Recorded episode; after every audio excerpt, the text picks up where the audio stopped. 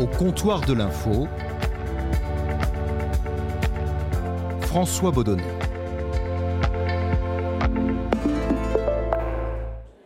Et au comptoir de l'info, j'ai été rejoint euh, par Valérie Lerouge. Salut Valérie. Bonjour François. Alors merci d'être là euh, avec moi au, comptoir de l'info et d'avoir fait euh, le déplacement. C'est loin. Depuis, Bruxelles jusqu'à Paris. Valérie, tu es le correspondant Affaires européennes de France Télévisions depuis 5 ans. Alors c'est un poste un peu particulier pour moi parce que je l'occupais juste avant toi. Est-ce que c'est plus simple aujourd'hui, en 2020, de parler de l'Union européenne euh, que ça ne l'était il y a 5 ans quand tu es, euh, quand tu es arrivé à Bruxelles? Est-ce que c'est plus simple, par exemple, dans le 20h de France 2 non, je crois que c'est plus compliqué encore même. J'ai osé croire que ce serait plus simple après les élections européennes où il y a eu un petit regain quand même de participation des Français. Je me suis dit, tiens, il se passe quelque chose.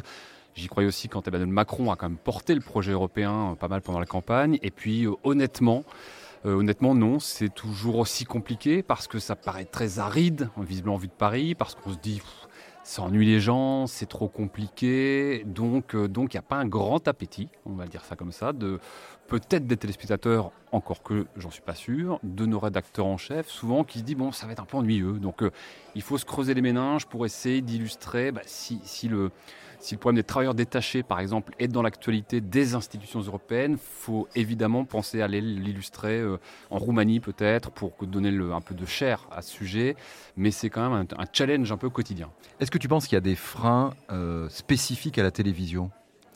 Oui, et j'ai envie de dire la télévision française, parce que si je compare nos confrères de l'ARD euh, allemande ou de la RAI, qui sont nos voisins à Bruxelles, produisent énormément de sujets. Euh, Europe euh, sur les affaires européennes de manière assez aride, faut le reconnaître. Nous, on n'est pas habitué à ça. Nos téléspectateurs, visiblement, sont. On a quand même. Euh, beaucoup beaucoup de, médias et, d'images qui nous arrivent tous les jours. On a, besoin de choses très dynamiques, de la belle image entre guillemets, et, et les JT de 20h, de 13h exigent effectivement des sujets un peu plus peu plus enlevé, un peu plus, euh, un peu plus euh, riche en images. Et on est évidemment embêté par ça à Bruxelles parce que les institutions sont effectivement pas très télégéniques sa position devenait intenable. Hein. En quelques semaines, il y a eu euh, d'abord des révélations sur la connivence entre les experts pro-glyphosate et les industriels qui le fabriquent. Ensuite, la France a annoncé qu'elle voterait contre ce texte en l'état en demandant une durée plus courte, 3 ans, 5 ans ou 7 ans selon les ministres. Est-ce que tu crois qu'il y a aussi euh, une question de mentalité française? Parce que moi, parfois, je me dis que ici, à, Paris, on a un peu le sentiment que l'Europe, c'est quand même la France euh, en grand, financée euh, par l'argent des autres. Oui, je pense qu'il y a ça. Il y a ça dans la tête de nos politiques. On l'a vu euh, lors des différentes nominations, même pendant les élections européennes. Il y a quand même des politiques français qui se sont distingués par une sorte d'arrogance qui n'est pas un mythe. L'arrogance française ou le sentiment que la France, effectivement, pèse tellement lourd dans l'Europe qu'on n'a pas forcément besoin des 26 autres. Donc, donc il y a ça. Il y a aussi, je pense, une vraie différence culturelle. C'est que euh, notre paysage politique est beaucoup plus manichéen, beaucoup plus binaire. L'opposition, elle est toujours dans l'opposition. La majorité euh, vote toujours ce que le gouvernement euh, propose. dans l'Union européenne, c'est beaucoup plus nuancé. C'est des coalitions auxquelles sont très habitués les Allemands, par exemple. Chez eux, c'est comme ça. Donc, c'est des sujets plus complexes, plus dans la nuance. N'inquiète pas les rédacteurs en chef, visiblement allemands, et ne trouble pas le téléspectateur allemand, alors que chez nous, ben voilà, c'est plus binaire habituellement. On ne comprend pas trop ces coalitions et ce fonctionnement qui paraît plus compliqué, en tout cas au niveau de l'Union européenne, j'ai l'impression. Alors tu parlais de la difficulté qu'il y a de, parler de l'Union européenne dans les éditions de, France Télévisions. Il y a un cas assez récent, c'est euh, lorsque euh, la nouvelle présidente de la Commission européenne a été euh, élue au Parlement européen, l'allemande Ursula von der Leyen. On n'en a pas parlé, nous, dans le 20h du soir. Euh, il y a eu beaucoup de réactions euh, sur les réseaux sociaux, même dans, la presse le lendemain. Euh, toi qui es à Bruxelles, j'ai envie de dire, tu es, aux avant-gardes, tu es aux premières, loges. Qu'est-ce qu'on t'a dit et, comment toi tu justifies ça? Bah, je vais avoir du mal à le justifier parce que j'ai trépigné pendant, ces 48 heures où je pense qu'on va faire le job parce que la veille de l'élection, on me demande un portrait d'Ursula von der Leyen, ce qu'on fait. le soir même, il y a toujours des bonnes raisons. Ce soir-là, il y a l'affaire de Rugy qui éclate. Sa démission, la démission de. Oui. Donc il y a huit entrées, on appelle ça huit sujets et duplex liés à l'affaire de Rugy dans le 20h. Et effectivement, l'élection d'Ursula von der Leyen est traitée en 14 secondes, ça nous a été assez reproché, les gens ont calculé visiblement dans le journal de 20 h avec ce qu'on appelle un off, c'est-à-dire des images commentées par le présentateur je suis hors de moi, mais euh, voilà, j'en parle avec mes chefs qui ont aussi essayé de faire passer le message. Il y a des choix qui sont faits par la rédaction en chef, voilà, qui ont assumé, qui ont reporté ce portrait au lendemain. Donc ils estiment qu'on a fait le job, mais avec un, délai, un calendrier que, que, seuls les, rédacteurs en chef, euh, enfin, dont ils ont la responsabilité, et ce n'est pas la mienne. Est-ce que ça laisse des traces ensuite dans ton, dans ton travail au quotidien, ce genre d'incident? Oui, avec euh, parce que c'est pas le seul, hein, accessoirement dans les six derniers mois. Et euh, bah, quand on s'entend dire par le conseiller politique de Michel Barnier euh, qu'on croit sur le trottoir, tiens, au fait, Valérie, France 2, on est d'accord. Hier, ils étaient en dessous de tout. Michel Barnier, qui est le négociateur. Le négociateur Brexit, mm. donc le négociateur en chef pour l'Union européenne. honnêtement, c'est un peu dur quoi, d'entendre ça parce que ça ça complique nos relations. Quand on demande une interview ensuite de Michel Barnier, justement, on dit bah, France 2, ils font ils font pas le service minimum sur l'Europe, donc est-ce que c'est à eux qu'on va d'abord donner l'interview? Pas forcément, ça, complique un peu les relations. Oui, c'est une première dans le monde. Hein. Le gouvernement des Pays-Bas euh, a été condamné par un tribunal néerlandais pour laxisme en matière environnementale. La plainte a été déposée en 2013 par une ONG avec 880 citoyens qui reprochaient au gouvernement eh de ne pas en faire assez pour réduire les gaz à effet de serre compte tenu de ce que les scientifiques préconisaient. Alors à Bruxelles, il y a euh, un grand nombre de correspondants euh, européens, euh, comme toi, de, de toute nationalité. Quelles sont les relations que, que tu as avec ces, ces allemands espagnol, j'allais dire anglais, mais bah oui. Si, ce sont, nos voisins de palier, les, de la, BBC. La BBC est, à 5 mètres de notre, de notre, bureau, donc on a de bonnes relations avec la BBC. Alors, donc, je maintiens anglais. comment, comment ça se passe au quotidien? Est-ce qu'il y, y, a une entraide? Comment ça se passe?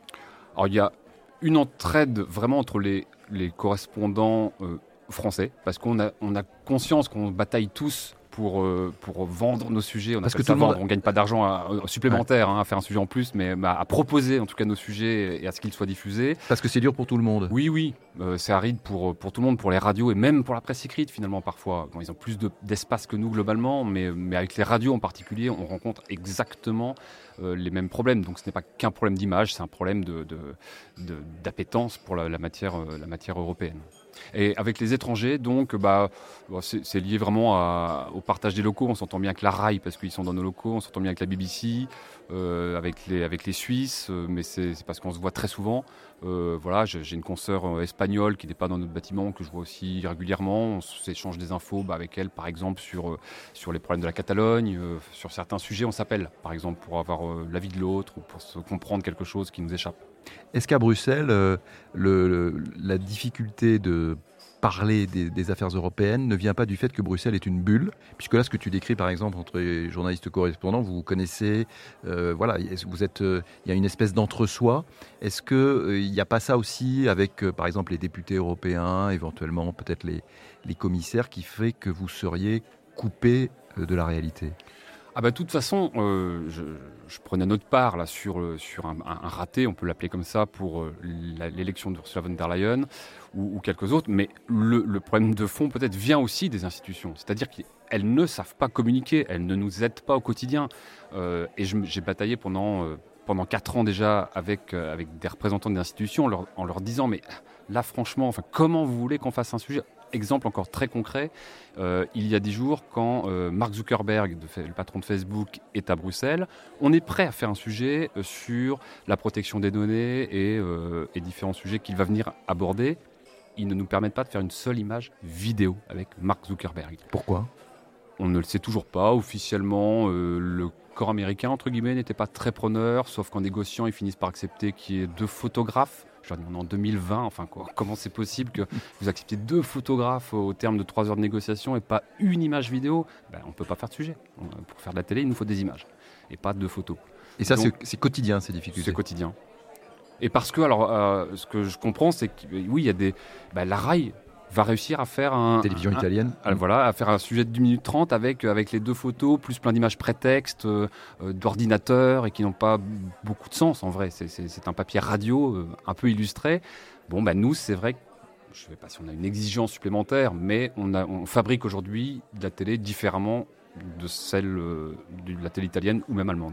Ce qui est étonnant, c'est que les institutions européennes ont quand même des gros moyens euh, des, gros, des, gros, budgets financiers en, termes de communication. Et ce que tu sembles dire, c'est qu'ils ne savent pas, ou peut-être qu'ils ne veulent pas les utiliser?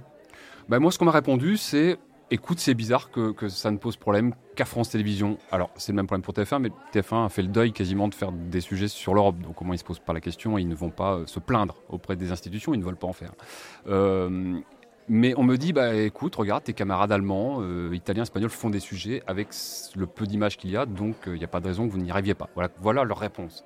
Ce qui est un peu gênant quand même, euh, puisqu'ils font, par contre, ils sont pourtant très à cheval sur, sur les compteurs, entre guillemets. Ils regardent précisément quels sont les retours sur, voilà, quand on présente un plan pour la 5G, quand on présente un plan pour, la crise migratoire. Ils regardent quand même quels sont les retours médias, euh, les temps d'antenne qui ont été accordés aux commissaires européens. Ils voient bien qu'il y a un problème avec la télévision française. Et pour autant, ils ne se remettent pas en question. Alors tu disais que TF1 euh, ne couvre pas les, affaires européennes. France Télévisions a quand même une particularité, c'est que France Télévisions a deux correspondants permanents. Mmh, France 2 et France 3. Voilà, dont, toi donc, et, Pascal Verdeau de, pour France 3. Est-ce que euh, au quotidien, quelle est votre, votre organisation? Comment, comment ça se passe? Est-ce que comment est le bureau euh, euh, Comment vous fonctionnez Est-ce que par exemple, puisque tu peux te comparer avec la BBC qui tu disais juste à côté, est-ce que vous avez des moyens comparables? Comment c'est organisé? Alors effectivement, historiquement, il ne travaille que pour France 3 et moi France 2. Alors aujourd'hui, nous sommes fusionnés. On travaille aussi pour France Info, notre chaîne d'info continue.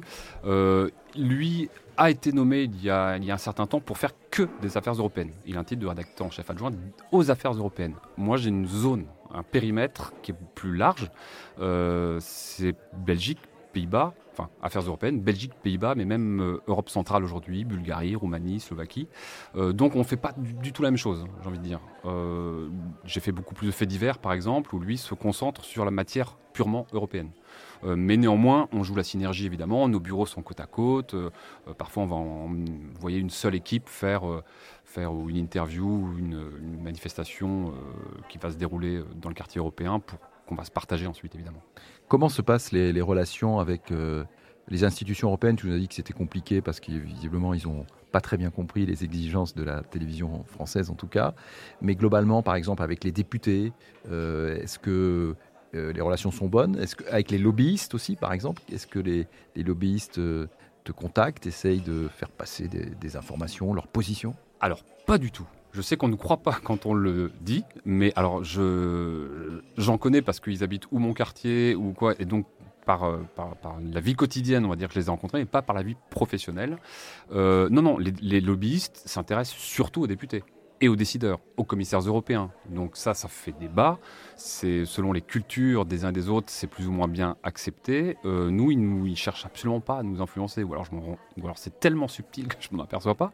Mais franchement, non. Alors, les relations avec les députés, en revanche, eux sont demandeurs. De, eux cherchent à nous, nous abreuver, mais nous informer en permanence, en espérant qu'il euh, euh, bah, qu'on parle tout simplement des sujets qui sont en débat au Parlement ou qui sont des directives, hein, donc les lois qui vont être proposées par la Commission européenne. Il y a, ça, on, nous abreuve d'agenda, de voilà, il y a ça qui arrive en débat, euh, c'est important, tel et tel député sont disponibles pour vous en parler. Euh, ça, c'est pas un problème. On a, un accès très facile, en tout cas, aux, députés qui sont demandeurs. Qui sont plutôt des eurodéputés français ou étrangers? Francophone. De préférence pour nous, ça nous aide euh, souvent. Alors si, on a besoin d'un député qui est président d'une commission et expert dans son domaine et qui, s'il est espagnol ou, euh, italien, il n'y a aucun souci, on ira évidemment le faire si c'est euh, la personne, indispensable. mais pour le coup, on travaille essentiellement quand même avec les eurodéputés français. On a déjà du mal, entre guillemets, à, les faire exister dans l'actualité. Donc, on, on, privilégie ces eurodéputés. Et puis, ça peut être des, pense à une portugaise, une espagnole qui parle très bien français. Ben voilà, ça nous intéresse évidemment aussi d'avoir quand même leur regard. Euh, et s'ils sont français, ça nous aide un peu dans le, travail. Oui, parce que l'Europe est, est une tour de Babel. Est-ce que l'utilisation d'autres d'autres langues que le français. Je ris parce que parfois, vu de France, on a l'impression que tout le monde parle français, mais est-ce que ça, c'est aussi un, obstacle pour parler, quand on est correspondant européen, pour parler de ce qui se passe à Bruxelles? En fait, c'est l'anglais surtout qui prédomine aujourd'hui et de plus en plus. Et ça peut être, euh, c'est forcément plus critiqué au moment où les Britanniques ont quitté l'Union européenne et il n'y a, guère que l'Irlande et euh, Malte qui, euh, utilisent encore cette langue.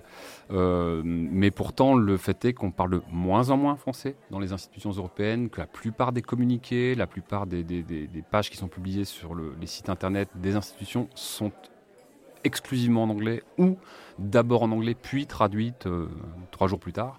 Euh, donc, euh, donc l'anglais, euh, le, enfin le globish d'ailleurs, c'est un anglais hein, pas très joli. Hein, c'est un, anglais que, que, les 27 les, 27 nationalités peuvent à peu près comprendre. Donc c'est une espèce de, de, plus petit dénominateur commun de, de, la langue de la langue de Shakespeare. Quoi. Ce qui veut dire que si tu poses une question à la Commission européenne lors d'une conférence de presse, il doit toujours exister la conférence de presse de midi. Tous les midis. la réponse, donc la question va être français, mais la réponse peut être en anglais.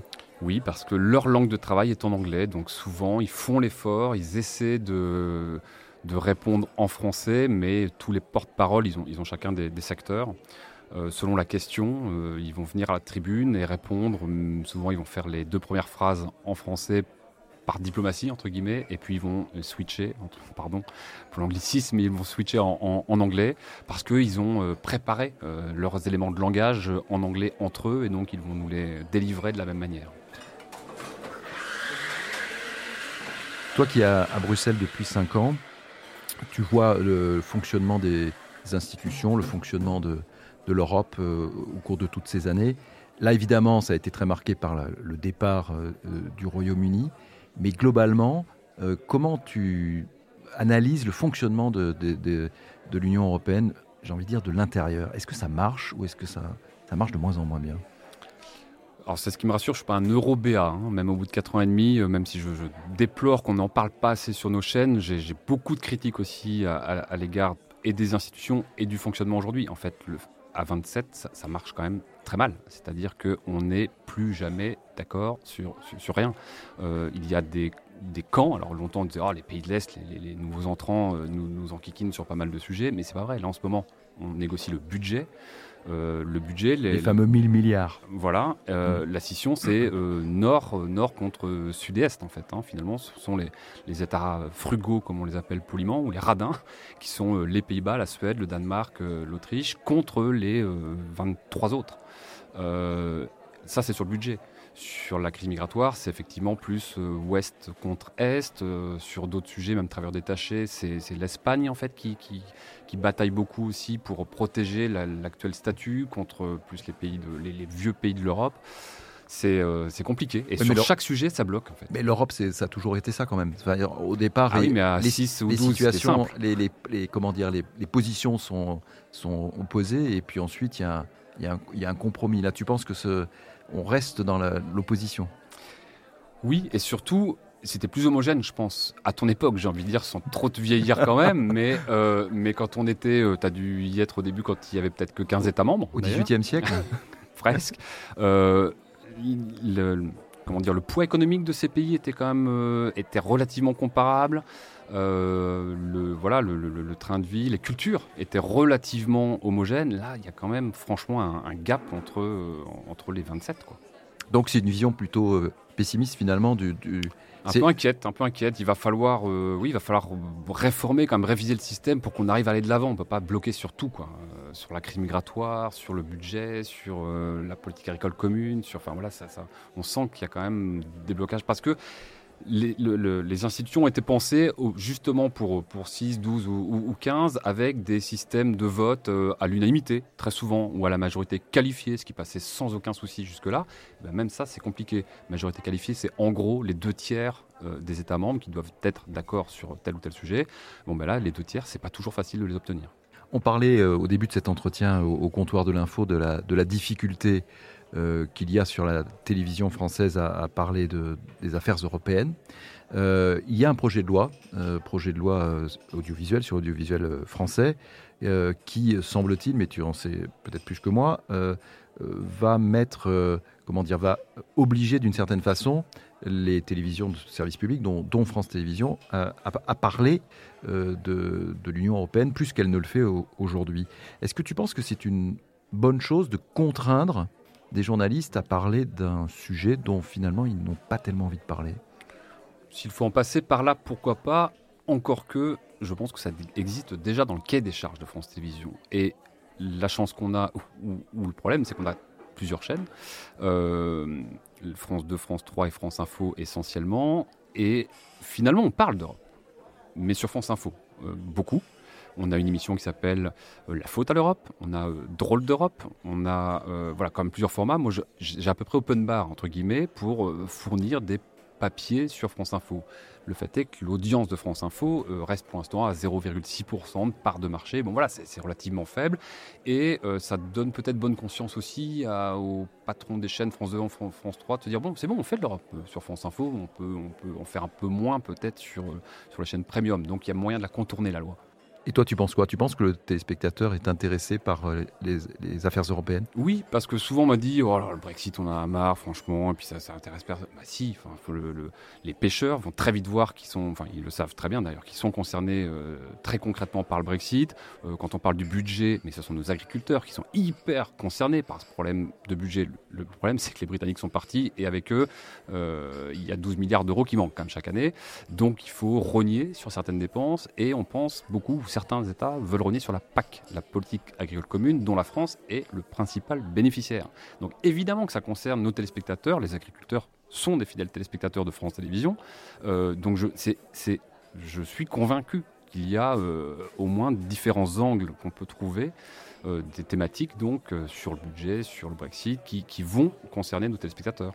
Erasmus, ça concerne plein de Français.